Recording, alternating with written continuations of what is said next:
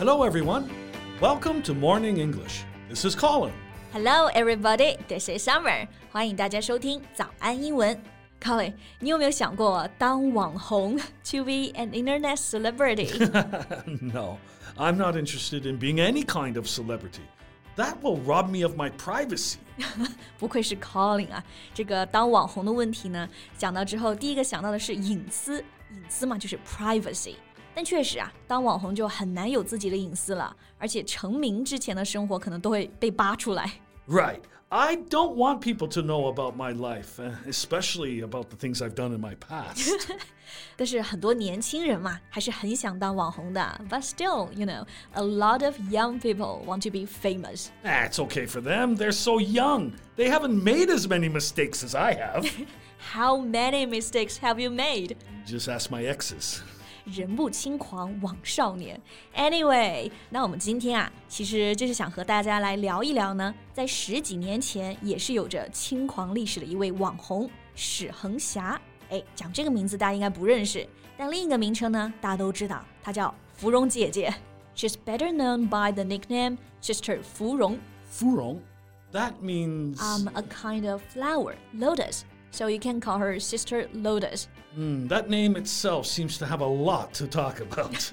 Yeah, right，芙蓉姐姐，但她真的可以算是中国的第一代网红。所以今天呢，和大家一起来回忆一下青春啊。 在节目的开始，给大家送一个福利，今天给大家限量送出十个我们早安英文王牌会员课程的七天免费体验权限，两千多节早安英文会员课程以及每天一场的中外教直播课，通通可以无限畅听。体验链接放在我们本期节目的 show notes 里面了，请大家自行领取，先到先得。Okay, first let's talk about this phrase, Wang Hong. This word has been mentioned a lot these days, right? Yeah，你说的很好，网红讲到这个词呢，大家不要直接翻译成英文的 Internet Red，而是可以用到这个词组啊。我们刚一开始讲到的 Internet Celebrity。 Right. Celebrity means a famous person. So an internet celebrity is a celebrity who has acquired or developed their fame and notability through the internet. 哇，这个解释很专业，没错，就是通过这个网络来获得名声名气的人。这里的名声呢，两个单词都挺常见的，第一个是 fame，然后另一个是 notability。 Well, nowadays, some people would do ah, weird things online, hoping to rise to fame overnight. Right，为了成名啊，有的人真是什么都能做。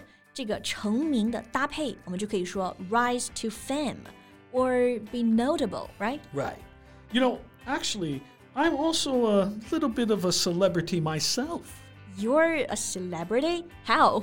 Well, in my complex, when you pick up packages, you need to tell the staff your phone number. But every time I go there, I don't need it. They see my face and just give you my package. 也因为你拿快递啊都不需要报手机号，直接刷脸就行了，所以你可以算是你们小区的名人，对吧？yeah, yeah.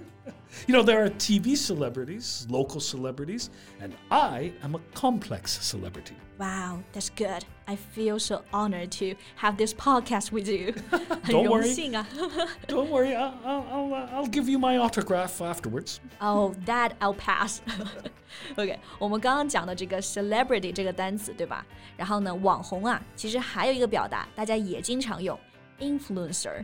Yeah, it's also known as a social media influencer, someone who has the influence over others' buying decisions. Right. Influence 是影响嘛，所以 influencer 就是有影响力的人。那像网红嘛，就是在社交媒体上呢，可以影响其他人一些购买决策的人。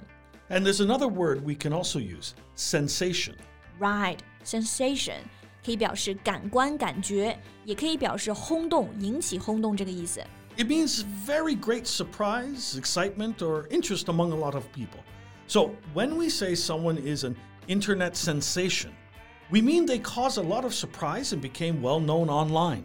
没错，举个例子，就比如说芙蓉姐姐，她是在十多年前成为了网红，就可以说 she became an internet celebrity a decade ago, Or she was an influencer at that time. or she was an internet sensation back then. Okay, so how did she shoot to fame?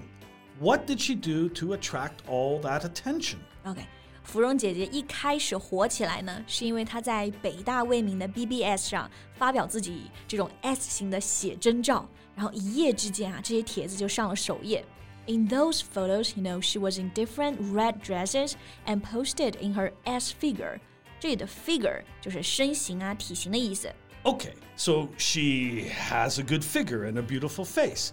That's how she became popular, like uh, most celebrities nowadays, right?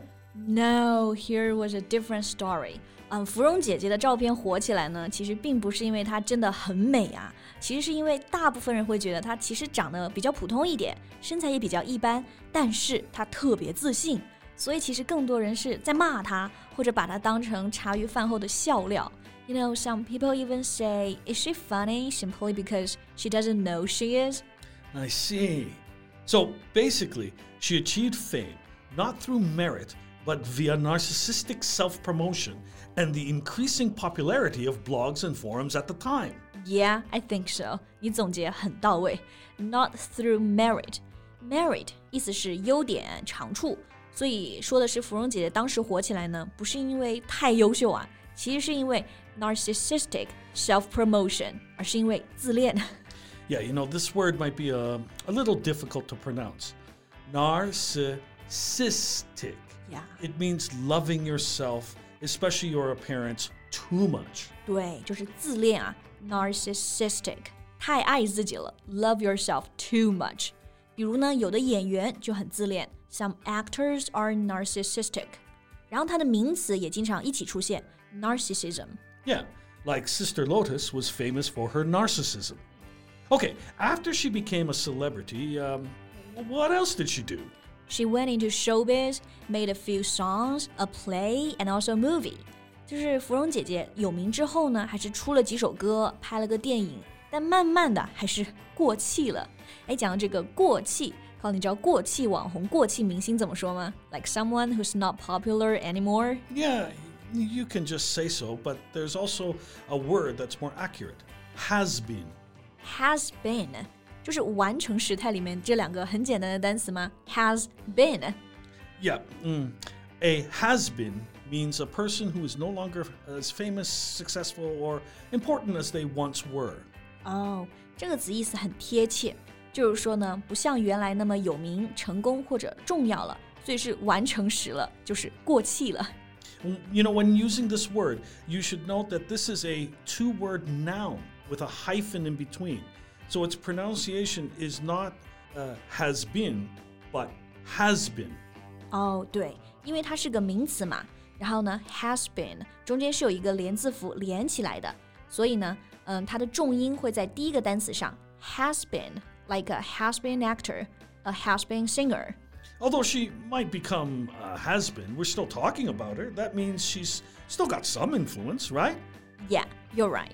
虽然呢，芙蓉姐姐很久都没有出现在大家视野中了，但你看提到名字，其实还是会想起她。而且她现在事业也做得挺好的，开公司啊，自己当 CEO 了。 所以很多人回忆起来会说，芙蓉姐姐是他们最不讨厌的一个网红。She was the least annoying internet celebrity. So, what do you think of her? Do you think she's unconventional or just eccentric? 这两个形容词有点意思啊。往好了说呢，它是不传统的、不因循守旧的 （unconventional）；但是往坏了说，可能就是比较古怪、怪异的 （eccentric）。But I think she's brave and unconventional. Well, she had to be brave and strong enough to be an internet celebrity. Okay, I think that's all the time we have for today. OK，那不知道大家是怎么来看芙蓉姐姐的呢？也欢迎留言告诉我们呀。 Hey, thanks for listening, everyone. This is Colin. This is Summer. See you next time. Bye. 今天的节目就到这里了。如果节目还听得不过瘾的话，也欢迎加入我们的早安英文会员。 成为会员，您就可以无限畅听我们每天一场免费的中外教直播课，以及两千多节原创系统课程了。今天我们限量送出十个七天免费试听权限，试听链接放在我们本期节目的 show notes 里了，请大家自行领取，先到先得。This podcast is from Morning English. 学口语就来早安英文。